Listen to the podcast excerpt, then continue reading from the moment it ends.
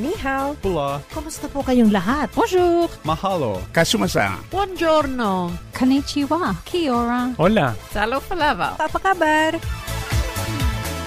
Rich in the music of different cultures, this is Multicultural Radio, Cairns FM 89.1. Cairns Community Radio would like to thank the Community Broadcasting Foundation for its invaluable support for multicultural programs on Cairns FM 89.1. Multicultural programming on Cairns FM 89.1 does not reflect the views or ideas of management staff or its volunteers. Waku Waku Japanese Radio on Cairns FM 89.1. 皆さんこんばんは DJ ジュンですこんばんは、P です。今夜も始まりましたワクワクジャパニーズレディオンケアンズ FM エリアポイント1よろしくお願いします。暑い いやー、なんか今年の夏は涼しいななんて言ってたらと思ったら、何ですか、こう数日の日中の暑いやつが。ねえ、この間なんかチラッと温度計見たら37度。なんか、あの、もうなんかほら、あの、例えばシドニーとかでも40度とかっていう時代じゃないですか。そうですよね。だからもう36度とか言うと、なんか最近、なんかそんなに暑くないんじゃない？みたいな感じがするんですけどもはい、さすがにケアンズの36度は筋金入り。そうですね。でも多分日向だともっと高いですよね。まあね、やっぱりあの、ね、先週は特に、あの、何度かね、ラジオ局になんか用事があって、日中来ましたけども、はい。あの、やっぱりアスファルトの上ってのはあれなんだろううね。ーん、もこう、なんか照り返し？も、うん、あるんでしょうけども。ははい。もう本当にもう最近は、だから水をね、ちゃんと取るようにということで、い。そうですね。あのね、うんあの最近 P の方が特にやってますけど、マイボトルは当然のこと、マイ箸ということでね、はい箸も持ち歩いてるんわけですけども、はい。どうですか？箸を持ち歩くに至った経緯を教えてください、ここで。箸ですかね。発表してください。なぜ箸を持ち割り歩く箸を使うことをやめたんです。割り箸を使うことをやめた。うん。それはやっぱりゴミになっちゃいますからね。一、回使い捨てじゃないですか。で、一回前箸持ち出す前に、あの、割り箸もったいないから持って帰ったことがあったんですよね。うん。だからそれを考えると、じゃあ自分家から持って行った方がいいなっていうのと、あの、やっぱ箸入れとの出会いはありました。あお。箸ケースっていうのが、あ、手作りでできるんだと思って自分で作ったのがきっかけで、それからはもう持ち歩くようになりましたね。そうですね。ん。まあ、あの、特に、まあ、もう去年になっちゃったわけですけどもね、はい。あの、藤谷博信さんと出会って、それからいろんな方と出会って、はい。まあ、10月ぐらい、11月ぐらいですか？11月ですね。久君はうんうんうん君に出会って、本当にその気候変動っていうことをね、はい。あの、まあ、その2か、2、3ヶ月、8月ぐらいかな、なんか、グレタさんが出てきたあたりから、こう、急にこうね、あ、はい。多分、多分そっか、その前に、あの、台風とか、そういうやっぱり、あの、災害が多いということと、あと、ヨーロッパでね、やっぱりすごい記録的な暑い日が続いたとかもあって、はい。あの、まあ、そこにグレタさんという方が出てきて、ものすごいね、やっぱりその、気候変動というのが急にこう認知を、認知度というか、でもその前からね、まあ、広信さんなんかも言ってたし、で、ここに来てね、あの、まあ、久くん、そして今年の5月にはいよいよ佐藤千佳さん、オはい。フグリッド女子のね、はい。あの、彼女を呼ぶわけなんでね、あの、まあ、彼女の場合はオフグリッドという、僕も知らなかったんですけども、グリッド網目ということで、社会の網目からオフする、外れるということで、あの、まあ、具体的には彼女はもともとは、えーソーラーパワはい。ーから始めてっていう感じなんですけども、本当に今ね、あの、まあ、今年はオーストラリアもブッシュファイヤーということで非常なあのね、被害を出してしまったわけですけども、まあ、これが気候変動かどうかっていう議論もあるんですが、それよりもやっぱり何ができるのかなっていうことを考えさせられる一年だなと。早くも私は思ったわけですよ。早いですね。2月ですね。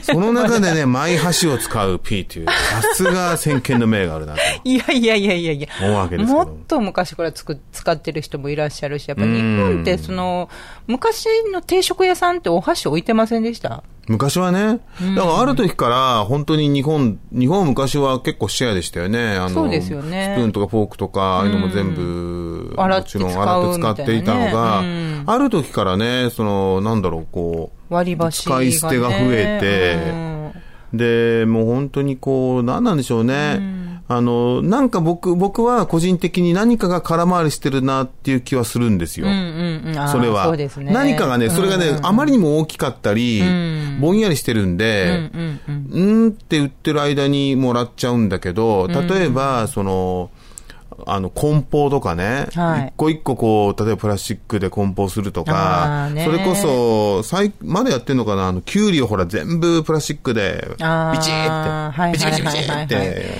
あの、見ますよ、こう。ある、あるでしょ？こうとかあれなんかもすごくいい例で、やっぱりその、ね、なんだろう、どっかで、やっぱりその、汚いっていうイメージなのかなやっぱり、汚いからプラスチックでこう包むという、なんか、そのメッセージに見えちゃうんですよね。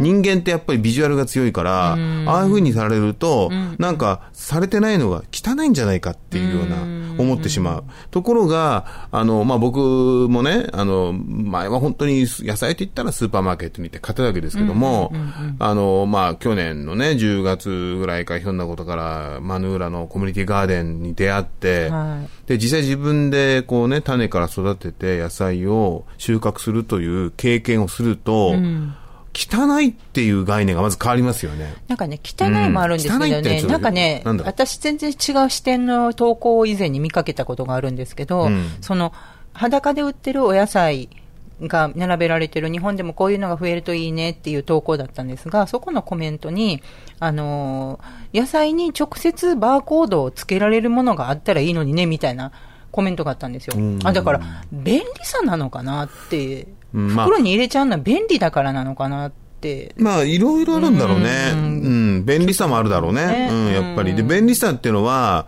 あの、例えばそういうバーコードという情報を付加できるっていうあの、便利さもあるんだけど、結局、プラスチックすることによって返品が減るっていう便利さもあるわけですよ。ああね、もちろんそうですよね最低限綺麗ですよって思ってしまうわけですよね。ところが、あれがやっぱり、あの、そのまま裸で置いてあると、誰か触ったんじゃないかとか、例えばそれが、あの、そういう不安になったりするわけですよ。ねところがプラスチックであれば、例えば誰かが間違って落と床に落としたやつでも、プラスチックになってるからな、みたいな、そういうなんかこう、見えない安心みたいなのを刺激する部分はあるんですよ。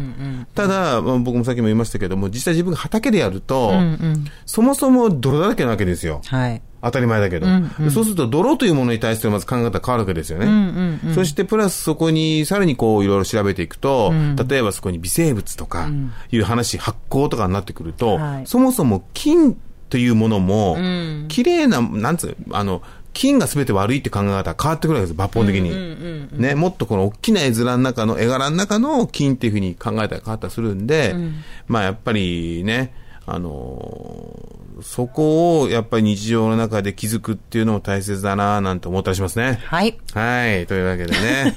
あのーあれ熱いそろそろ話からね巻きが入ってきたんでね。ではいはいじゃあ今週の、はいえーラインナップをお願いします。はい。えっと、今週はこの後インタビューが一件入っております。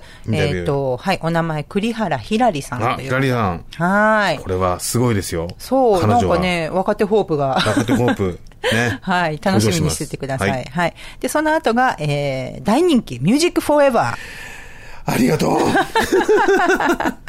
ポール・マッカートニーさんの3回目です。止まらない音楽への愛情をね。はい、はい。ありがとうございます。はい。で、最後がカウンセリングタイムで、しっとりと。しっとりと。はい。月曜の夜をお楽しみください。よろしかったら最後までお聞きください。ワクワク Japanese Radio on Cairns FM89.1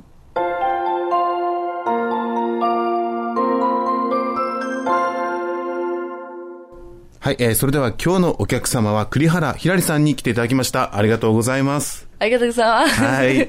いや、あの、僕もね、今回、あの、ジョエルさんから紹介を受けて、あの、オーストラリアのナショナルチームに選ばれたということで、これは野球、まあソフトボールですよね。ソフトボールソフトボールでもやっぱり野球は日本ではすごく、本当に国民的なスポーツなので、それでオーストラリア、オーストラリア結構ね、強いっていう印象があるんで、ほら、世界で見たらやっぱりアメリカはね、やっぱりすごい強いっていうのあるんだけど、いつだっけ、前にその日本で、日本っていうかあの、ワールド、あの、なんだっけ、ベースボールみたいのがあった時に、ま、負けた気がしたんで、一回日本がね、オーストラリアに。オーストラリアに。野球で、はい、まあ野球で。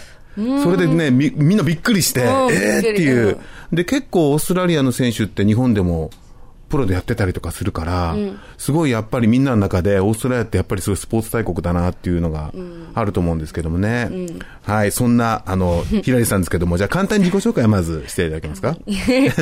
えーっと、栗原、え、お、お名前は 栗原ひらりです。はい。えっと、17歳で、もう、あの、学校を卒業しまして、えっと、日本生まれで、大阪から、あ、引っ越ししました。あ、そうなんだ。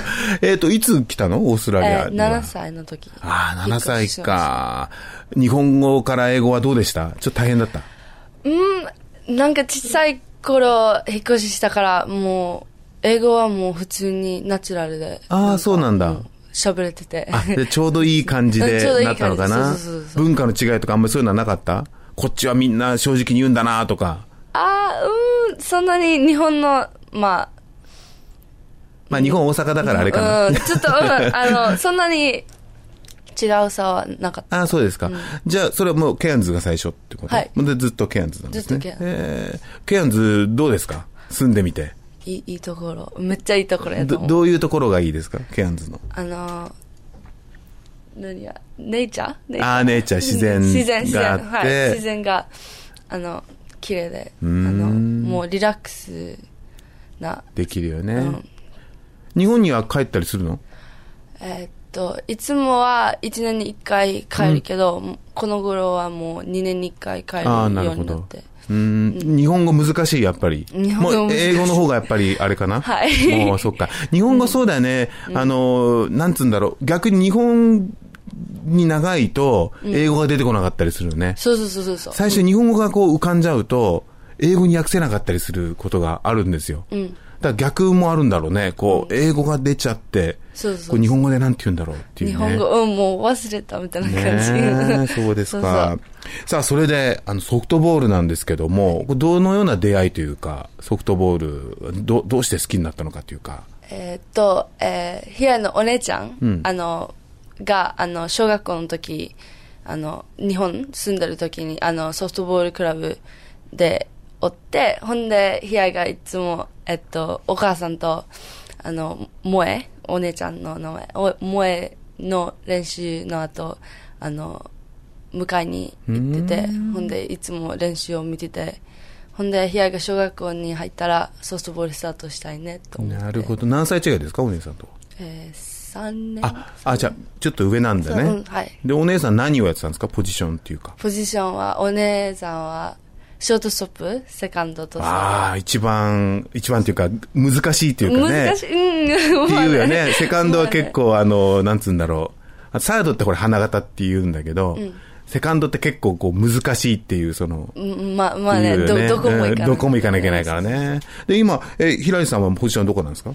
同じ、まあ、ショートと、ああの、セカンド。あ、渋い。なるほど。打順で言うと、バッティングはど何番とかをやるんバですか？ッティング、うん、バッえー、キャンズ、ローカルでは、普通は一番かお二番。ー一番か 一番か二番やけど、えっと、今年クイーンズランドの、うんあの、チームでは、3番か 5, 5番やったね。足速い。盗塁とかも行く感じですか、足、もう遅くなったけど、昔は、まあ、早かったね。自分の得意っていうか、すあの、長所、ストロングポイントって何だと思いますか？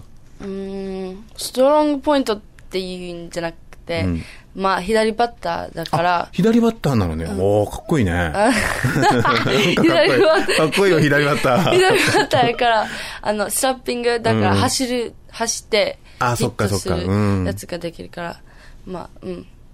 ストロングポイントっていうかまあなるほどねまあできるみたいな感じ。好きな野球選手とかいますか？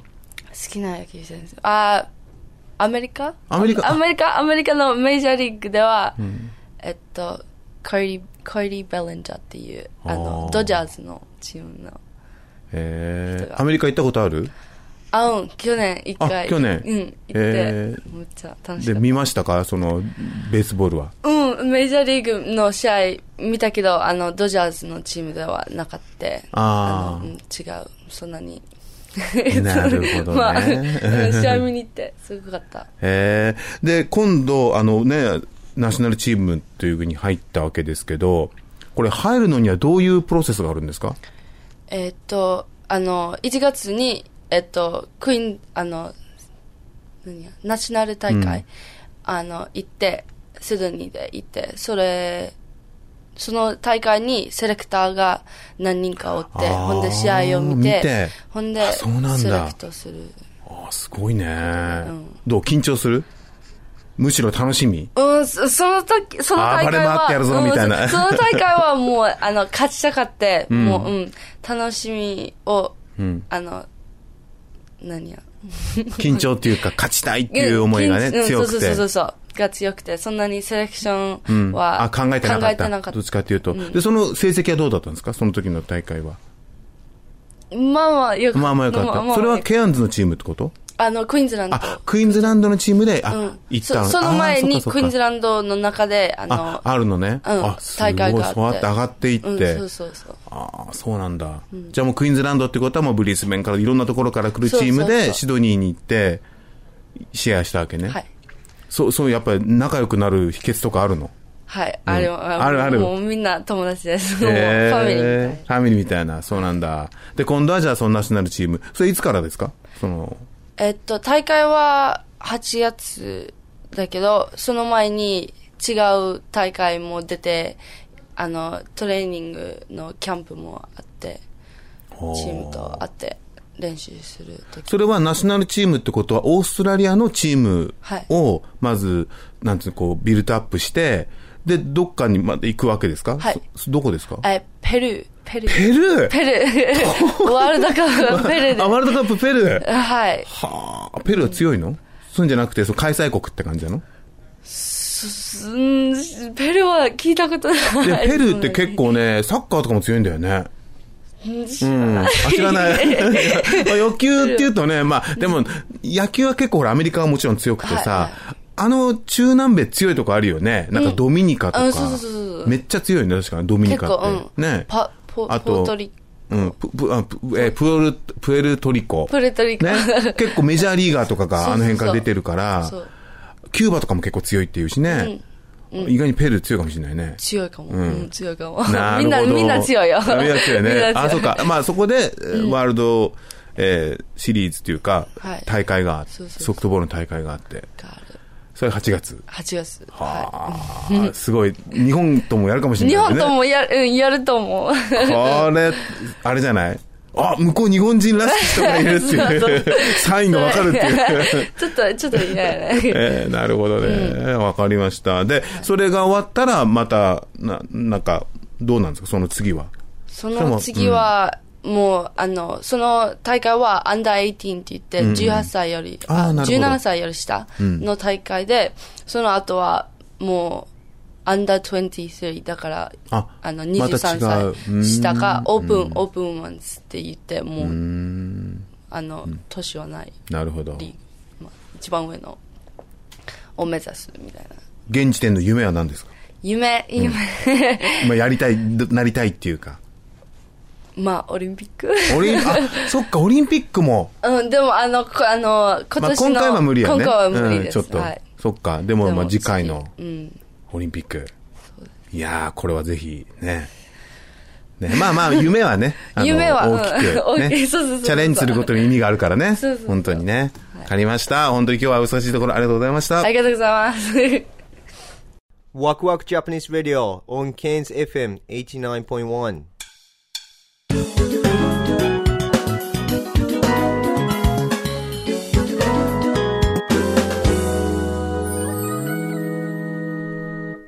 ジュンと。P の Music Forever。はい、というわけで始まりました。Music Forever。大好きなコーナーなんですけどね。言ってしまった。ということで、えー、もうポール・マッカートニーを選ばせていただいたんですが、まさかの第3部作、いや、もしかしたら第4部、いやいやいや、これで終わりにしたいと思いますけどね。もう愛情があまりにも強いんでね、もういくらでも喋れるわけですずっが。と喋ってますよね。ずーっと喋ってるんですよね。本当にこれ P、P、ありがとう、本当に。ね、というわけで。えっ、と、前回はですね、まあ、まあ、第一部では、えービートルズの頃をちょっとお話しさせていただいて、で、ソロのお話。そして第二部は、えーそえーウィングス、ね、ウィングスというバンドをポールは組んだんですけども、ウィングスを経て、そしてまたソロを始めた。そソロを始めた1980年にジョンが暗殺。そしてそこからの回復。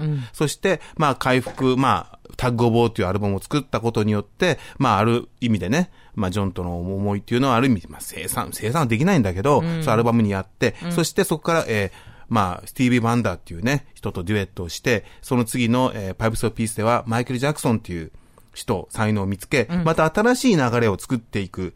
ただ、その中でだんだんと僕はファンとしてですよ。ファンとして、ポール、ん？大丈夫か？っていうね。なんかこう、やっぱりなんだろうね、僕が思うに、やっぱジョンを失ったってことなのかなと思った。なぜかというと、さっきも最初に前回でも話しましたが、ウィングスというね、バンドをやったっていうのも、どっかでね、やっぱりね、ビートルズっていう存在、ジョンという存在、それがあって、じゃあ僕はっていう、一つのね、こうなんだろう、こう、反動というか、あの、モチベーションンなるほどね。がやっぱジョンって絶対あったと思うんですよ。で、ジョンもポールをやっぱり一つのモチベーションにしていた。うんあの二人の関係ってすごく複雑なんだけど、ジョンがいたから、やろうっていうのがなくなった気がするんですよ。僕は。ジョンがなくな、なくなってしまったことによってね。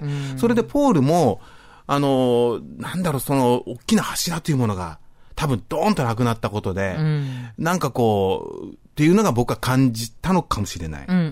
そして、まあ、まあ、Play to Play っていうアルバムね。まあ、これが本当に自分の中では、うんポールと思った、ですよ。はいなんとなく今思うと、うんうんうん多分ポールに言う人はいなくなっちゃったと思うんだよね。あーあ、あまりにも大きくなりすぎちゃったってこと大きくなりすぎたし、ポールに言える人はいないジョンぐらいしか。多分ジョン、そういうジョンは言ってたわけじゃないんだけど、うんうんうんポールが、ジョンが聞いたらこう思うんじゃないかっていうものがあったのかなって気がするんですよね。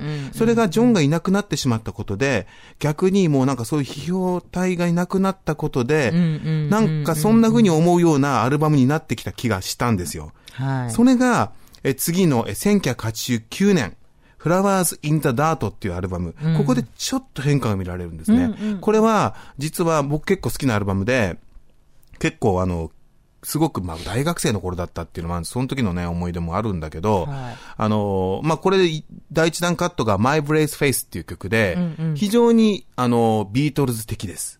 ある意味でね、ビートルズロックっぽいアルバムなんだけど、はいあの、ここで一緒に共作をしたエリビス・コステロ。これがキーパーソンなんですよね。で、彼はすっごい、まあ知ってる人は知ってると思うんですけど、皮肉屋で、はい。あの、結構辛辣なこと言う人。で、彼が、ポールに言ったんですよね。んダメだよっつって。で、何回かやり直した。そしたら、ポールが、ちょっと待ってって、何回やればいいのって言ったら、ポール、そこは問題だよっていう。うん。うん、もう誰もいなくなってんだよって。で、結構バシバシ言って、何回も撮り直したっていうのがあるんですよね。で、まあ、このアルバムね、うん、正直ね、分かれると思うんですが、僕の中では結構スルメアルバムで、き聞けば聞くほどだんだん良くなってくる。で、テーマ性も今までポールって結構なんかテーマがピースとかラブとか結構大きかったんだけど、すごくこうスケッチ的というか、日常のちょっとした風景を描くような感じが出てきて、はい。なんかこう、すごく僕はね、このアルバム好きなんですよね。今でも結構聞くんですけども。で、まあこれが出てきて、ちょっとね、ポールがね、だんだん、やっぱり過去のビートルズ、過去の俺、ウィングスっていうものに対してどうこうっていうのから、純粋にちょっと音楽楽しもうかなっていうふうになったじゃないかなと思うんですね。うんなんかそれ力が抜けた感。力が抜けた感と、なんか等身大っていう感じが僕はすごく好きで、はいで、その次のオフ・ザ・グラウンドっていうアルバム、もうこれ僕聞いてないんですけど、実は結構評価が高くて、うん。で、その次のフレミングパイ、これ僕聞いてないんですが、あこれが結構ね、はいあのー評価高いんですよ。これは。結構。あの、こっからの曲って、まあ僕も聞いてない、アルバムで聞いてないんだけど、ライブとかは聞いてるんで、あとベスト版とかで聞はいたいこれ、これいいねって言うと、大体フレミング、フレミングパイだったりするんだけど、で、あのーなったんですが、次のね、ドライビングレイン。これですよ。うん。2001年。はい。これフレミングパイから、えっ、と、4年経ってるんですよへね。ー。なぜかというと、うん最愛のリンダが亡くなったんです。で、このフレミングパイが最後で多分、うん、これすごくグラミーでもノミネートされたんだけど、まあとにかくね、そのドライビングレインっていうのは、結局その、まあ、結局リンダっていう、こまた、このリンダっていうのはね、ものすごくポイントで重要な方で、確かね、一度も離れたことがない、二日間だけ離れたんですよ。それ日本で、あの、タイムで捕まった。んですけども、それ以外はずっと一緒にいたっていうぐらい一緒にいた方。そしてもうポールの最大の理解者にして、曲もね、参加もコーラス参加したりとかして、で彼女を失った。うん。そしてその時に、新しい方と出会って、その時に作ったアルバムなんですよね。うん。ヘザーっていう人とお付き合いしたんですけども、とにかくこのアルバム、終わったな、第2弾。これはね、正直ね、ああの、前回思った終わったとは、まあ、桁外れに違う。ー。うん。え、大丈夫、ポール？うん。っていう。んで、チャートも、これ過去一番、ポールの中で一番悪かった。アメリカで26位、イギリス、本拠地イギリス、今まで非常に好意的だったイギリスで46位。これ今までにないですね。フレミングパイがちなみにイギリスで1位、アメリカで2位。うん。ね。え、で、4年経って、そうですよ。もう待望のアルバムが出たのにもかかわらずで、ね僕が最初に言ったプレストゥプレイ、最初に終わったなって言った、このプレストゥプレイでさえ、アメリカは30位で低かったけど、イギリスでは8位でした。そのイギリスで46位という、はああの、叩き出してしまうドライビングレイン。これはね、でもぐ僕好きなんですよ、このアルバムが。究極のスルメアルバムと言っても差し支え終わっないです。たなって思ったのに好き終わっなんですね。たなって、俺が聞かなきゃっていうわけな感じね。俺が聞かなくてどうすんだ？ファン心理複ファン雑。心理なんですよ、これは。で、これね、ちょっとまたもう時間が迫ってきたんで、この話はちょっと割愛しますが、とにかく超究極のスルメアルバムですね。で、これこそもう、ポールのボーカルが、はいいよいよ、痛くて聞けなかった。あーもう伸びもかすれももうという。そして、はあ、ポールって言っとく。た時に、しばらくアルバムを出さなかったんですね。まあ、いろいろ実はあったんですよ。このヘザーとも別れたり、相当しんどい時期だったと言いますね、これ、ポールがね。多分一番しんどかったんじゃないかな。そして、やっとアルバムができたのがこの4年後、2005年。はい。で、これが Chaos and Creation in the Backyard っていうアルバムなんですけども、これが、ポールがね、やっぱね、もうやばいと思ったんだろうね。もうこのままで俺終わっちゃう。それぐらい思ったと僕は思うんですよ。はいそして、かつてフラワーインダートでね、エルビス・コステロ厳しい期間を受け入れようってなったのと同じように、よし、俺はもう一回、これを、あの、僕は受け入れるぞ。ということで、えー、当時、ナイジェル・ゴドリッチっていうね、プロデューサー、これ、レディオヘッドで有名ですけども、彼を迎えてやった。で、彼は、言ったらしいんです、ナイジェルは。ポール、僕は、ビートルズ、ポール・マッカートニー愛してる。だから正直に行くよ。これ厳しいって意味ね。そしてポールは受け入れて作ったのがこのアルバムなんですね。何回もダメ出しあったらしいです。はいただ僕これも持ってるんですけども、あんま好きじゃないんですよ。なんかね、なんかだあれだったんですよ。まあわかんない。もう好きになるかもしれない。そしてこのアルバムが、まあ、久しぶりに、まあイギリス46位だったのが10位。そしてアメリカでも6位。評価されます。そして、その、えー、2年後に、えー、メモ、メモリー・オールズ・モースト・フルってアルバム。これ、あんま好きじゃないんだけど、これがもうね、やっぱね、もう一回好きに作ったんだよね。でもなんか、自分はもう、うーん、聞けなくて、でその次にニューってのもね、これ2013年、もう5年、もう結構空いてくんだけど、で、うーんってなった。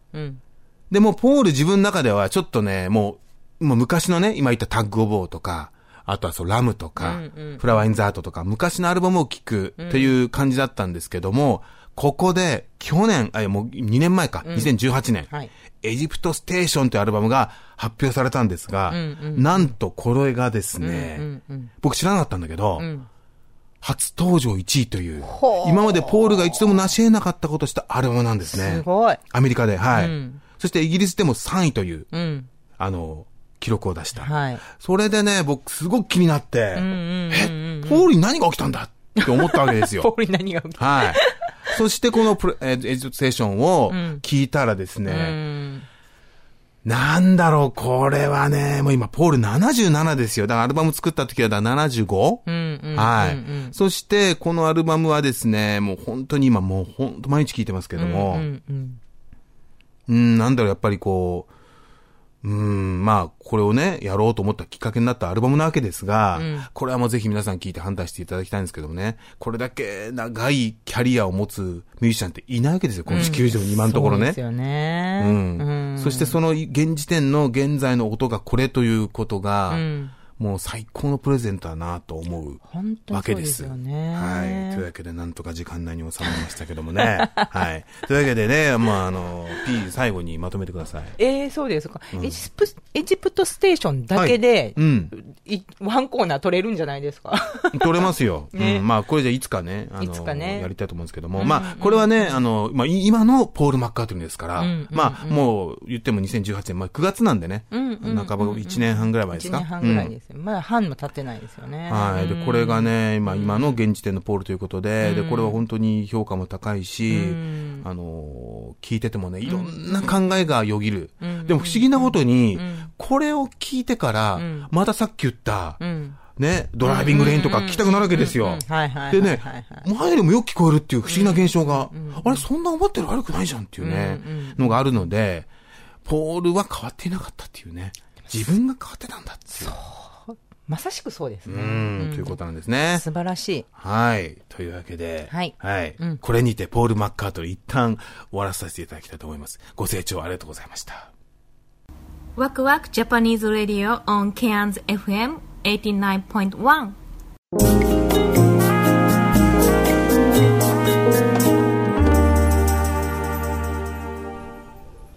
純とさよこのカウンセリングタイムカウンセリングというわけで始まりました。ね。よろしくお願いします。このコーナーはちょっと、あの、ゆったりと話そうかなと思ってるんですよ。あ、そうなんですか？い。つももう、もう、どうしたのっていうぐらい元気に喋っちゃうんで、ああ、なるほどね。まあ、テーマに乗ってきたらまた スピードが上がるかもしれませんけど、はい。というわけで始まりました、カウンセリングタイム。で、まあ本当にね、この、悩みって尽きないなって思うんですけど、あの、ちょっと今回ね、はい。どんな悩みがあるのかなと思って、はい無作為にはい。インターネットで検索をして、はい。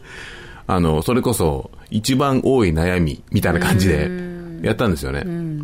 そしたら、まあ、面白いなと思ったのは、やっぱり悩みってね、やっぱ自分の悩みってすごく狭いんだなと思ったんですよ。ああ、なるほどね。で、ネットで調べると、まあ、いろんな悩みが出てくるわけ。うん。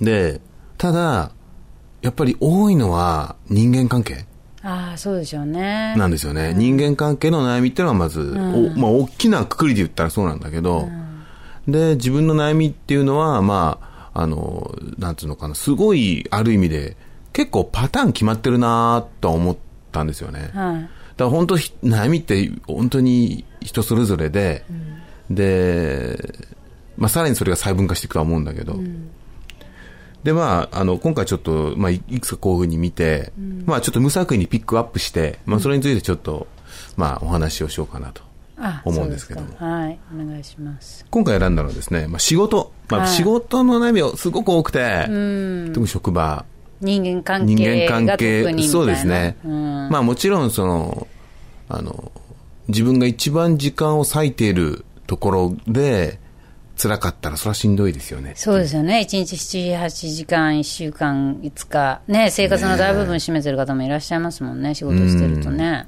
でしかもそのなんだまあオーストラリアは比較的ね職を変えられるけど、日本って本当に一旦ね勤めるとそうですよね。終身雇用。まあね今は随分変わってるって言われますけどもね、結構パートタイムが多いっていうね、話ありますけども、やっぱ一旦ね、こう仕事決めると、まあ、なかなか辞めれないっていう感じもあるし、そうですよね。実際辞められたとしても、そうやってね、こう社会でこう、なかなか簡単に辞められないっていう思いがあると、それだけでね、なんかこう気が重くなるっていうかね。で、今回ちょっと選んだ一つの、まあ、たまたまあったのをね、あの、問いだけちょっとピックアップしたんですけども、はい。えー仕事場にどうしても気の合わない人がいるっていう、この悩みがですれね、辛いですよね。で、これはまあいろんな多分、いろんなケースあると思うんですよね。うん。で、例えばそれが上司なのか、部下なのか、同僚なのか、で、いろんなパターンがあると思うんですけれども、まあ、あの、例えば、どうしても気が合わない。まあ、気が合わないってのは、それが関わらないんだったらばまだいいんだけど、例えば上司。で、どう考えても自分にだけ辛く当たると。そういう場合ってのはどういう考え方がいいんですかね。難しいですよね。っていうか、上司っていうのはまずね、その力関係がまず違いますもんね。だからやっぱり、それをね、ちゃんと上司が意識してくれてる人だったらいいですけどね、あの、意識していないとね、やっぱ相手が自分の立場がね、強いからこういう対応してきてるんだとか、そういうの思ってくれないね、ことがね、多いでしょうしね。あのー明らかに自分に対してきついってのは辛いよね。そうですね。もうそれもう見せつけじゃないのかっていうぐらいに、自分に対してだけ言い方がきついっていう。だからやっぱりそういういじめとかそういうタイプですよね。いじめってやっぱりこう、ターゲットを決めるじゃないですけど、みんなに同じじゃなくて、こう一人の人とか、ね、一部の人に対して、そういういじめのような態度とか、こうこう行動とかね。そうですもんね。だからそうやってターゲットにされるとね。それでやっぱりその、自分がその対象になると、やっぱり自分がね、その、そのターゲットの対象だから、やっぱりその客観性がどんどんどんどん失われていくだろうしね。やっぱ周りとこう話す機会があって、周りの意見とかどう思うっていうね、そういうのを聞ければね、少しは客観的な意見もね、取り入れられるかもしれないですもんね。ちなみにどうしますか？もしそういう状況になったら。まあ自分が例えばまあ会社勤めで、で、そこの上司に、もう明らかに、こう、自分では悪いと思ってないこことを言われたり、あとその誤解をベースに怒られたり、あとじ自分がやったことないのになんでこういうことやるのとか言われて、でそれを説明しても聞いてくれない、ふいって言って言ってしまう。そうですよね。どうしますか？こうだから多分ね、もう本当にね、こういうのっていろんなパターンがあると思うんですよ。で、やっぱりどういう相手が人かとか、自分がどういうタイプかとか、あとその会社での、なんかその、あの、システムなんかちゃんとサポートのシステムがあるような、ちゃんと人事課で相談乗ってくれるとか、なんか社内にカウンセラーいるとかね、そういう大きなところだったらまた別ですし、だからそういう、もう本当にいろいろあると思うんですよ。うん、一番初めにもし自分が上司とその腹を割ってじゃないですけど、あの、自分がなんかこう困ってることとか、そういう気分になってることに対して、こう、オープンに話せるで、話せる機会を持ってくれるような、そういう上司さんだったらいいですけど、でも多分ね、きっとそうじゃないから問題になるじゃないですけど、だからやっぱり、まずはなんかね、やっぱ自分で抱え込まないで、なんか信頼できる人を探すっていう感じですよね。それで相談。うん。ただやっぱりなんか難しいですよね。その、それこそ人間関係だから、その社会社の中での、そういうのにか、なんか相談されて関わりたくない人もいるだろうし、やっぱり上司との力関係があるから、ね、やっぱりそういうのを自分の立場とか地位とかを気にして、ね、気持ちではサポートしたくても、行動としては協力的な行動に出ないとか、そういうパターンもあるんで、もう本当こういうのはやっぱな、ケースバイケースでね。だからやっぱりあれなんだよね、あの今、本当にこう喋ってみて思ったけどさ、この問いってほら、あくまでも、あの、なんていうの、こう、ネットで調べてさ、一番多いっていう、大雑把な質問じゃない。そうなんですよね。だから結局、具体的にさ、それがどういう人で、どういう状況でって、そうどういう規模でっていうふうに絞り込んでいって、いくと、やっぱ悩みってだんだん客観視できるよね。あの、多分悩みってさ、一番きついのってぼんやりしてて、でもすごくきついと。会社に行くと、そう上司に言われて、え、何これってすっごい嫌な気分するっていうのがあるんだけど、それが人に伝えられない。うんまあ、上司にまず伝えられない。じゃあ誰かに伝えよう。ちょっとうまく説明できない。でも忙しいから明日会社行かなきゃって、これがこうどんどんどんどんこの続いていくとさ、もう客観性なくなって、もう本当に落ち込んでいって、で、寝れない。で、なんかそういった、なんつうの、薬を飲む、でも寝れない。ってなると、かなりしんどいよね。そうですねやっぱり、まずはそう、なんつうんだろうね。やっぱ一番いいのは誰かに話す、話せる人がいるっていうことと、客観視できるってことだよね。そうですよね。結構その、話し、話す、ることで、思ったよりも上司が実は悪意がない場合があったりするじゃないですか。そうなんですよ。だから自分がね、そうやって受け止め方と、他の人の受け止め方と、やっぱりなんかすごい育った環境によって、なんかすごいこう厳しい言い方されるところで言ってると、あ、こんなもんじゃない怒り方って、みたいな。でもすごい優しい言い方してくれる人に囲まれて育つと、わ、なんて人を傷つけるような。そうだね。とかね、うんだからその上司がどういう育ち方でどういうふうにこう生きてきたのかとかね、わかんないですもんね。本当相談事ってそうですよね。こうやって、なんかこう、答えづらいですね。なんていうか、その人の本当に、一体どういう条件なんだか、細かいこと要はそれはやっぱり、この問いがあまりにも、あのーなんだ、具体的じゃないからなんですよ。でもそ、それは逆に裏返すと、悩みって、より客観的に落とし込んでいくと、客観的に捉えられるようになるから、例えば、上司がこうに言うんだけど、よく話していくと、まず話した時点で、ね、うわ、それひどいねって、例えば言ってもらえると、あ、ひどいですよねってなるじゃない。これ結構重要なんですよ。そうですよね。誰もいないと当たり前と思っちゃうからねうんそれで自分のせいにしたりとかね。そうそうそうでもなんか、そそういえばカウンセリングとかでやっぱお話しするのに、まあ、どんな問題でも、なんか4つの対処法っていうかに、それで1つが、こう、具体的な問題解決法を見つける。それで、それが多分ね、人に相談して、なんちゃらかんちゃらとか、なんか、こう、職場を変えるとか、上司とそなんか話すとか、人事課に相談するとか、そういう具体的にできる行動、そういうのを問題解決。で、二つ目が、その、上司になんかこう嫌なこと言われて、すごい気分がなんとかになる。例えば、怒るとか、悲しくなるとか。で、そういう感情とうまく付き合うっていう、その感情への対処。それが2番目。で、3つ目は、えーっと、その感情をなんとかこう付き合おうとしてるのに、やっぱりそれもダメだっていう。もう本当にすごい辛いっつったら、そうした3番目ももう本当にその、とにかくた耐える練習じゃない、耐える術を、なんかあの、あの見つけるみたいな、でそれを耐えるのがだんだん慣れてくると、その状況に逃げるとかじゃなくて、とか、あと例えば、なんかこう、体に健康的じゃないなんか対処法、例えばこう、大酒を飲むとか、なんか人にあ当たり散らして気を晴らすとか、ね、パチンコでこう浪費するとか、そういうことじゃなくて、なんかこう、もっとあいろんなこう紛れるようなこととかして、なんとかこうその場をこうなんとかその前へ進んでいくみたいな、それが3つ目で、で4つ目は何もしない、で何もしないっていう選択肢は、そのままそういうなんかこう絶望絶望的環境のまま、そこにずっといる、もしくはそれがどんどん悪化する、その4つしかないですよね。っていう感じで、でまずどれからやっていきましょうみたいな、なんかそういう感じですよね。うんうん、そうね。